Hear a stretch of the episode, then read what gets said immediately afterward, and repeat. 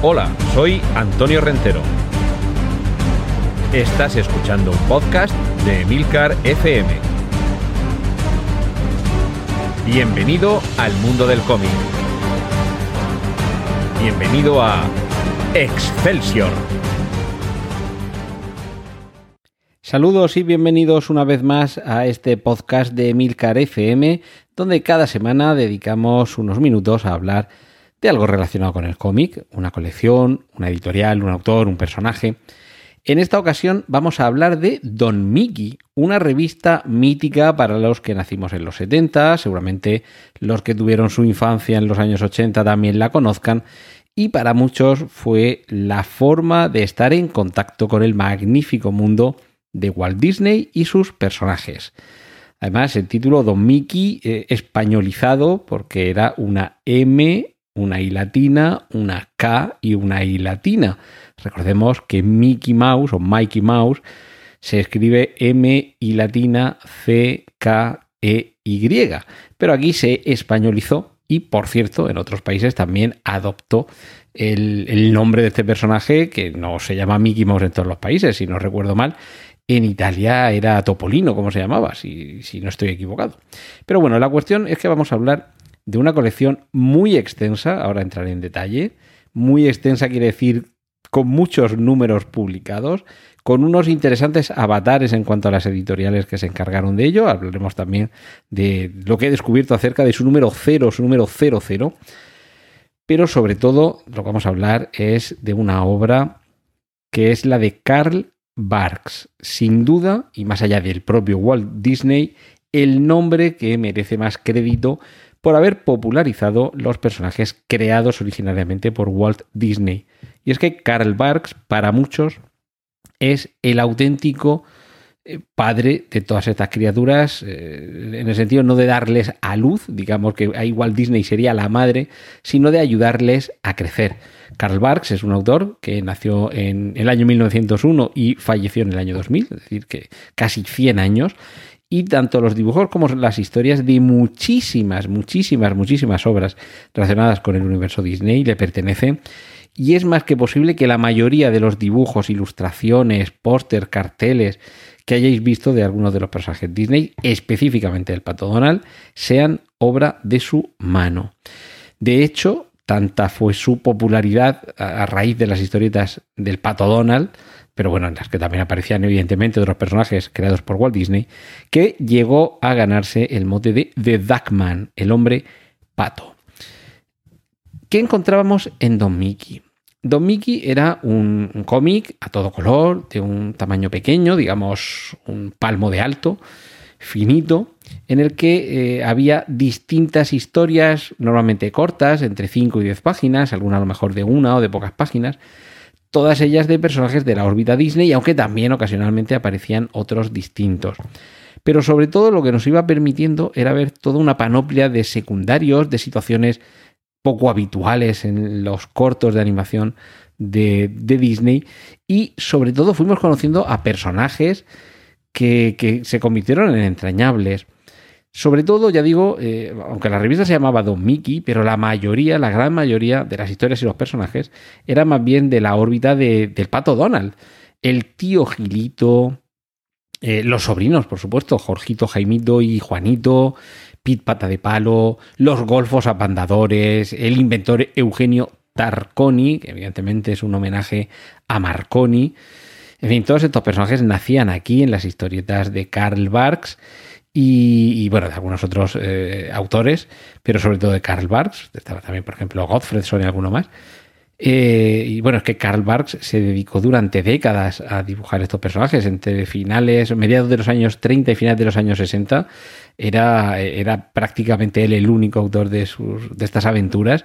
Y evidentemente aquí también lo que había eran múltiples eh, autores anónimos, sin nombre, pero desde luego ninguno de ellos con la maestría de Karl Barks. Historias cortas, ya digo, eh, muchas de ellas, la mayoría autoconclusivas y que no se iban continuando de unas a otras. Y en ocasiones sí que había algunas que estaban serializadas y en las que íbamos viviendo las aventuras de todos estos personajes.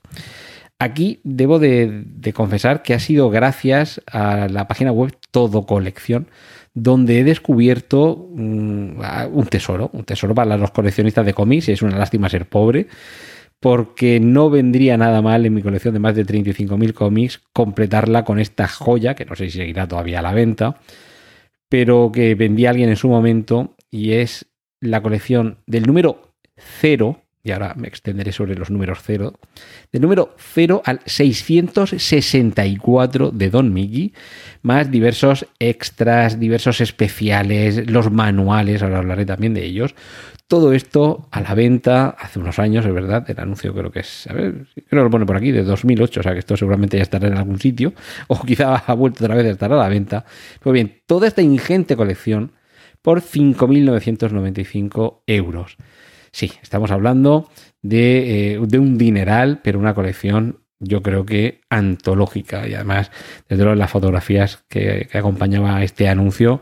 todos los ejemplares protegidos con su bolsa de plástico individual y explicando el, el, vendedor que el estado es de bueno a muy bueno y solo los tres primeros ejemplares tienen ligeros toques en el lomo, es decir, una auténtica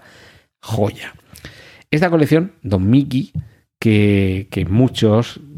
todavía conservamos algunos ejemplares, otros se han ido perdiendo, pero aquí en España se publicó en los años 70 y 80, inicialmente desde el año 1976 hasta el año 1989, sobre todo por la editorial Montena, aunque sí que hubo un número 00 que eh, apareció eh, bajo otra editorial, que ahora tengo por aquí apuntado el nombre y ahora os lo diré, y con posterioridad hay incluso una reedición moderna. La verdad es que no sé si completa a cargo de Planeta de Agostini, aunque entre, medias estuvo también con la editorial Primavera. Vale, Edibelsa fue esa editorial inicial que publicó un número cero, eh, del que hay dos versiones, y ya os explico esto. Tanto Edibelsa como Montena son dos editoriales que se crearon única y exclusivamente para la publicación de esta revista de Don Miggy y se publicó un número cero por cada una de estas editoriales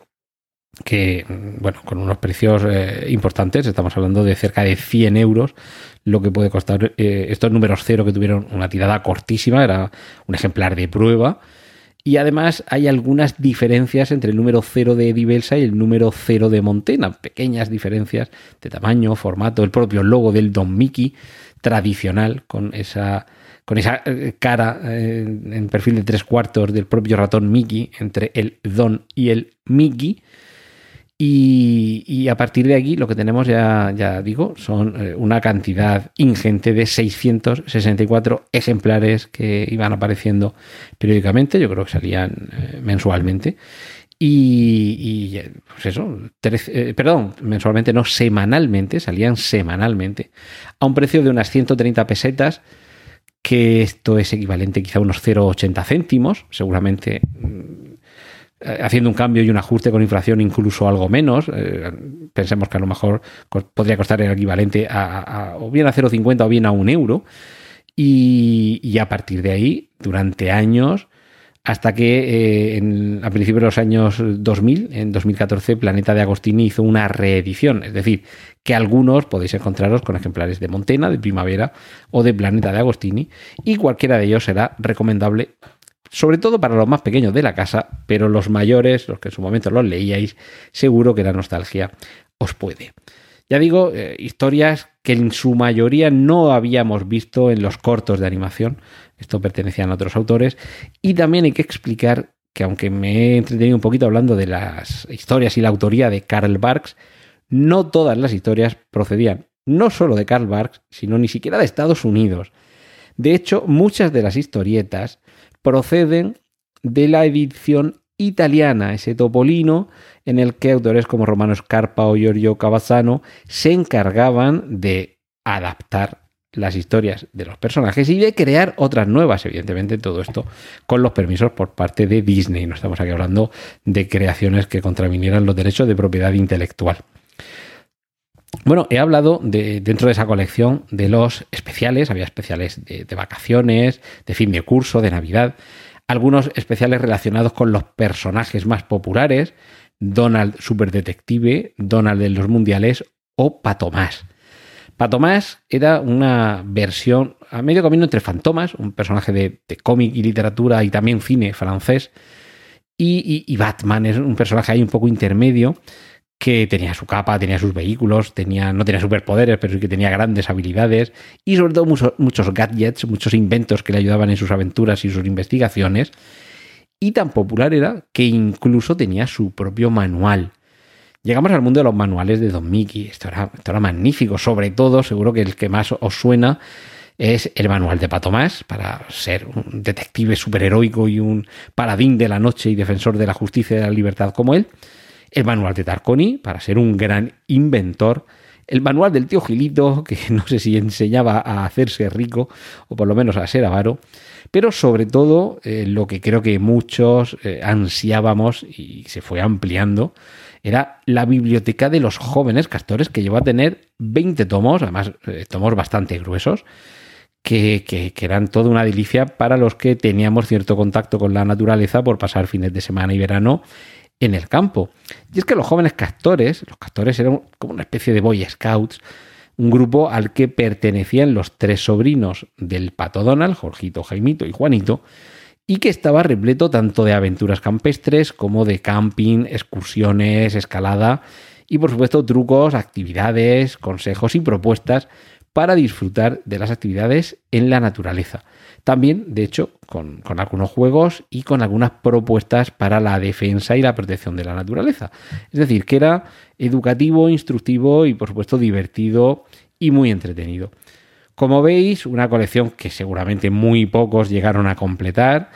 600 y pico números, pues eso son 14 años, 14 o 15 años coleccionando, más luego los especiales, los extras, ya había que ser muy constante. Una colección que ya digo que se ha encontrado por ahí por internet es una auténtica joya y es una pena tener que venderlo y sobre todo es una pena no poder, no poder permitirse el engrosar una buena colección de cómics con esta, con esta joyita. Pero seguro que muchos de los que veíais, leíais con avidez estas historias, también recordaréis que entre tanto cómic, entre tanta viñeta y tanto dibujo, aquello en ocasiones era también un poco un magazine, porque había pequeños reportajes sobre costumbres peculiares en algunos lugares del mundo, sobre eh, viajes, por ejemplo, de Miguel de la Cuadra Salcedo. Muchos descubrimos, tanto en la televisión como en Don Mickey, las aventuras de este extraordinario explorador y rincones recónditos de nuestro planeta con, con pueblos, con criaturas, con civilizaciones exóticas, atractivas y que nos permitían asomarnos de alguna forma, mediante esa pequeña ventana, a todo lo que había más allá de nuestras fronteras. Es decir, como estaréis sin duda descubriendo por el, énfasis que pongo en esta narración, era un cómic que cuando lo leías, eso con 10, 8, 12, quizás hasta los 13 años, 13 años de los años 80, que creo que éramos bastante más inocentes que ahora, era una lectura muy divertida y, que yo creo que todavía a día de hoy, de hecho, recientemente he vuelto a ojear alguno de los que tenemos ahí en casa de mi madre y, yo no sé si los niños de hoy en día los sabrán apreciar como nosotros. Lo que sí que es cierto es que para los más pequeños sería muy recomendable y para los más mayores de vez en cuando un paseíto por la nostalgia tampoco viene mal.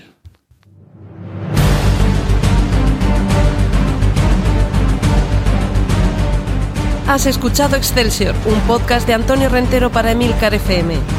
Puedes escuchar más episodios y contactar con nosotros en emilcar.fm barra Excelsior.